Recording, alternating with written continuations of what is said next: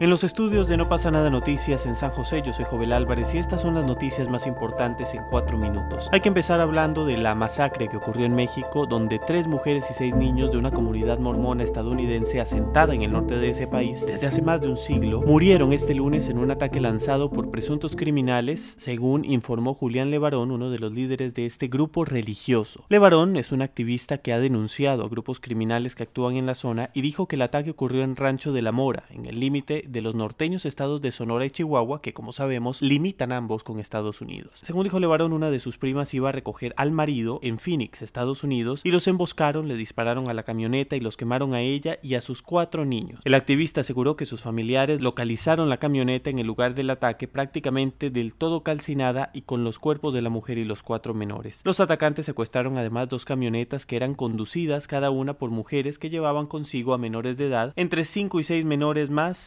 consiguieron llegar a su casa caminando, aunque uno de ellos con una herida de bala, mientras que al caer la noche miembros de la comunidad mormona, acompañados por policías y militares, trataban de localizar a otra menor que habría corrido al bosque para esconderse. El presidente de México, Andrés Manuel López Obrador, anunció este martes que hablará con Donald Trump para pedir cooperación en este caso. Vámonos a Bolivia, donde las redes sociales están inundadas sobre noticias de esta crisis política que se está viviendo, pero también de memes y fake news, sobre todo del presidente Morales o de sus Algunos provocaron terror y otros la sospecha de una mano rusa. Por ejemplo, la carta que circuló en la que decía lo siguiente, cito, ante la incapacidad de seguir cumpliendo mis atribuciones conferidas en la Constitución, me veo en el deber patriótico de presentar mi renuncia al cargo de presidente del Estado Plurinacional de Bolivia. Esto, por supuesto, en una alusión a Evo Morales. Esta fake news fue celebrada por los opositores, desde luego, quienes esperaban la dimisión del presidente tras el ultimátum del líder cívico de la próspera región oriental de Santa Cruz, Luis Fernando Camacho. El origen nadie lo sabe. Su creador puede ser un opositor o un oficialista que busca crear expectativas falsas o zozobra en la ciudadanía. Las bromas o noticias falsas han sido muy abundantes en días recientes, entre ellas algunos audios de presuntos militares o diplomáticos que aseguraban que el opositor Camacho tenía videos comprometedores de Morales para hacerlo dimitir. Recordemos que Bolivia está polarizada por la cuestionada reelección de Evo Morales hace unas semanas, el 20 de octubre, en unas elecciones que fueron denunciadas por la oposición por presunto fraude